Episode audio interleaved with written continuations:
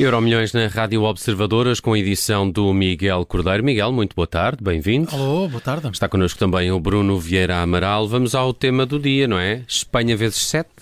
Espanha, Espanha, Espanha, ficávamos aqui a tarde toda e só não são mais porque de facto o jogo tem que acabar aos 90 minutos, aos 90 mais qualquer coisa que neste Mundial é mais do que qualquer coisa, são ali sempre grandes tempos de grandes tempos de desconto, mas de facto avassaladora esta Espanha.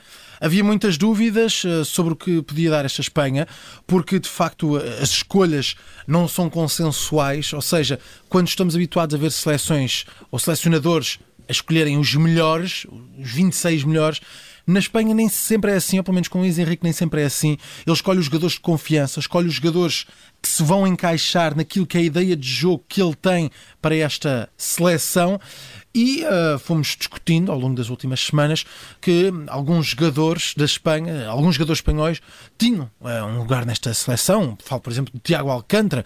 Falo, por exemplo, até de Grimaldo. Falou-se nos últimos dias por causa da, lesão de um dos laterais esquerdos da seleção, uh, que tem estado tão bem esta temporada. A verdade é que Luís Henrique escolhe aqueles que gosta, aqueles em quem confia e aqueles em que sabe que podem desempenhar um papel importante para esta seleção de acordo com a ideia de jogo que tem. E isso está comprovado.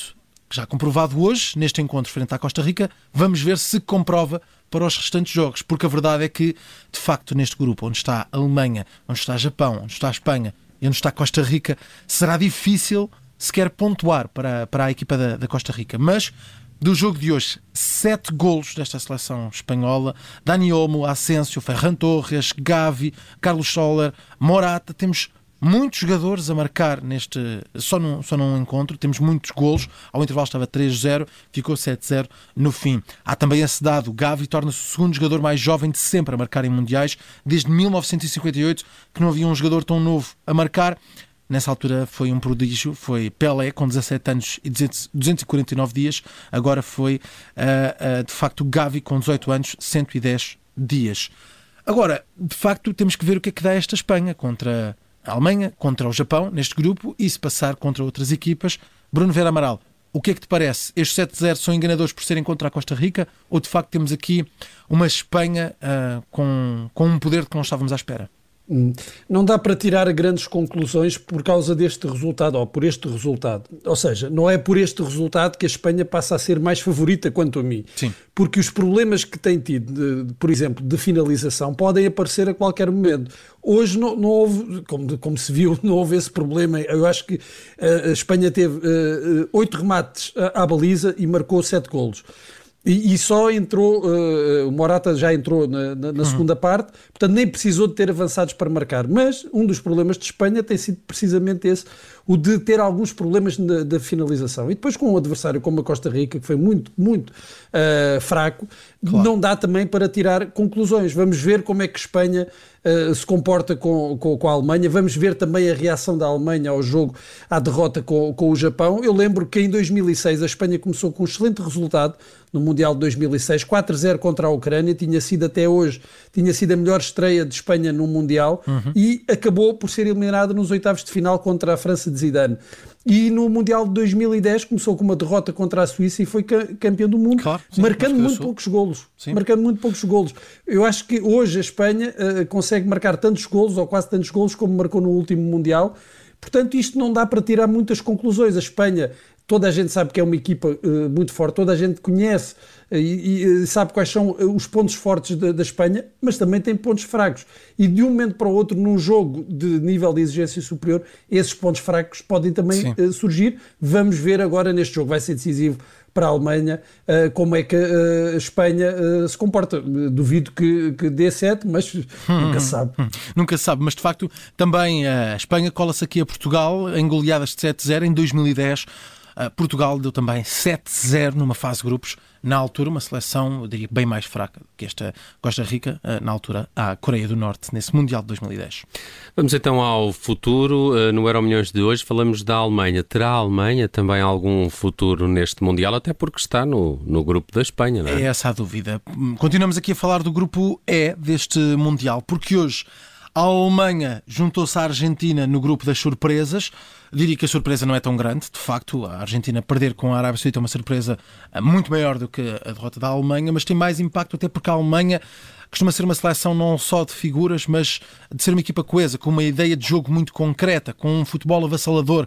E de facto apresentou-se hoje frente ao Japão dessa forma, com muitas oportunidades criadas, com muitas uh, situações de golo, a marcar apenas de penalti e na segunda parte a lidar com aquilo que foi a eficácia do Japão, sendo que neste grupo é, se olharmos para a contagem, se olharmos para os pontos, temos Espanha com 7 gols marcados e com 3 pontos, temos Japão com 3 pontos e temos Alemanha e Costa Rica com 0. Sabendo que na próxima uh, jornada a Alemanha vai jogar com, com a Espanha e o Japão com a Costa Rica, isto fica de facto aqui uma contabilização, fica uma conta, uma calculadora muito complicada para a Alemanha. Bruno Vera Amaral, um, o selecionador não deve estar nada contente com, com este futuro na Alemanha, nesta fase de grupos, sabendo que precisa dessa vitória com a Espanha para, para começar a pensar em passar. Sim, já sabia que, que era um grupo difícil por, por tinha a presença de, destes, de, de, destes dois favoritos, ou pelo menos dois dos candidatos a um, a um bom desempenho no, no, no, no, Campeonato do Mundo, uhum. e a vitória do Japão veio complicar muitas contas, eh, claro, para a Alemanha, que agora tem um jogo decisivo já uh, contra, contra a Espanha. Não pode falhar. É uma final? Uh, quer dizer, se empatar, vai ficar muito dependente daquilo que fizer uh, o Japão, mas vai precisar de, de uma vitória. Mas eu, eu, devo dizer que a exibição da, da Alemanha uh, não, não foi um, uma exibição, não foi uma péssima exibição. Uhum. Na primeira parte, a Alemanha esteve muito bem, conseguiu encontrar uh, várias soluções para, para atingir o Japão teve um problema também de finalização. Eu, eu, acho que houve muita cerimónia que é coisa muito pouco habitual nos alemães, pelo sim, contrário, sim, sim. são conhecidos por, por serem muito eficazes uh, na, na, frente, não, não, não, não, perderem muito tempo para rematar, e houve ali muita cerimónia de jogadores como o Musiala uh, para, na hora de rematar e depois também uh, falha de pontaria. Na segunda parte houve, eu creio, que uma quebra da, da, da, Alemanha, não sei se confiando que o 1-0 chegaria, mas houve uma quebra nítida da Alemanha e o Japão subiu de, de, de produção e conseguiu uma vitória que é uma vitória justa. Eu lembro que no Mundial de 2018 a Alemanha também também uh, uh, começou o campeonato com, com, com uma derrota. Sul, com a Coreia do Sul. Começou com uma derrota com o México Sim. e depois tem uma derrota no terceiro jogo, depois de ganhar o segundo à Suécia, tem uma derrota no terceiro jogo, precisamente é. contra eh, a Coreia do Sul, outra, outra equipa asiática, e ficou de fora, se não estou em erro, foi a primeira vez que a Alemanha ficou de fora, uh, foi logo eliminada na fase de grupos. Uhum. E agora, uh, corre esse risco, mas eu gostei do que vi da Alemanha, da, da, da capacidade, claro, na primeira parte não, não, foi, não, não deu maus sinais quanto a mim.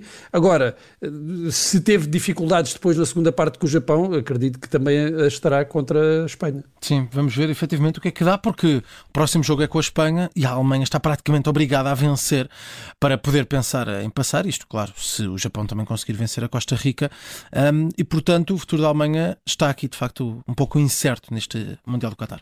Vamos à memória de hoje. Pep estreou-se pela seleção há 15 anos. Foi na segunda segunda-feira, que fez 15 anos, uh, ou seja, estreou-se a 21 de uh, novembro de 2007. Foi num nulo, frente à Finlândia. Na altura, esse encontro valeu a qualificação de Portugal para a fase final do Euro 2008. Foi lançado também uh, por Luís Filipe Scolari, mais um. foi lançado com 25 anos. E desde então já passaram 15 anos. Desde então, Pep tornou-se uma das maiores figuras da seleção. É o defesa ainda é, eh, e já com uma grande margem, o defesa com mais jogos pela seleção nacional. Ele leva 129 jogos. Atrás dele está Fernando Couto, Fernando Couto com uh, eh, 110 e é o terceiro jogador com mais internacionalizações de sempre. À frente dele só estão Cristiano Ronaldo e João Moutinho uh, e depois em números mais longínquos jogadores de outras gerações como, como Fingo. Uh, agora, de facto, Pepe é, um, é, já uma lenda da seleção. Há dúvidas sobre se joga ou não joga uh, amanhã, até por causa dessa condição física, tanto a equipa, a, a, equipa técnica da seleção como os colegas têm dito que Pepe está em condições para jogar. Vamos ver o que é que acontece amanhã, mas Bruno Vera Amaral, quer jogue, quer não jogue, Pepe é já uma lenda da nossa seleção. Sim, uma peça fundamental nesta seleção, por isso é que Fernando Santos o leva, peça fundamental também na, na, na liderança do balneário e, e, Portugal precisa de líderes no, uh, no balneário e essa também foi uma das razões para ser chamado. Eu acho que em forma Pep continua a ser o, parceiro ideal de Ruben Dias no centro da defesa, mas é preciso saber se de facto está em condições para, para ser titular. Eu tenho algumas dúvidas que, que, que Pep esteja nessas condições e mesmo que esteja agora num primeiro jogo, eu não sei se três jogos num, num período de tempo tão curto uh, não serão demais para, para as condições físicas que Pep tem revelado. Agora, é uma lenda da seleção, é uma, uma, uma um dos mitos da, desta, da, da, seleção portuguesa. Demonstrou sempre uma, uma grande, um grande empenho, sempre que representou a seleção, uma grande entrega, para além da sua qualidade, porque isto não é só raça, no Pep não é claro. é só raça, a velocidade, o posicionamento, e depois também algum ou outro gol que foi marcando, o último Uh, no, no, Mundial, uh, o último que Portugal marcou em Mundiais foi, foi o Pepe que marcou contra o Uruguai. Uh, tem sido um jogador muito, muito importante para a seleção portuguesa. Era muito bom que ele estivesse no, no, máximo das suas capacidades, porque isso significava também uma seleção mais forte. Seja como for, já ninguém pode apagar aquilo que, que ele fez ao serviço da seleção. Leva quatro europeus, vai para o quarto Mundial, de facto um jogador eh, histórico da nossa seleção, há 15 anos, eh, foi há 15 anos, a dia 21 de novembro de 2007, que se estreou Pep com a camisola das esquinas. Está feito o Euro Milhões, hoje com Miguel Cordeiro. Miguel, um abraço, até um amanhã.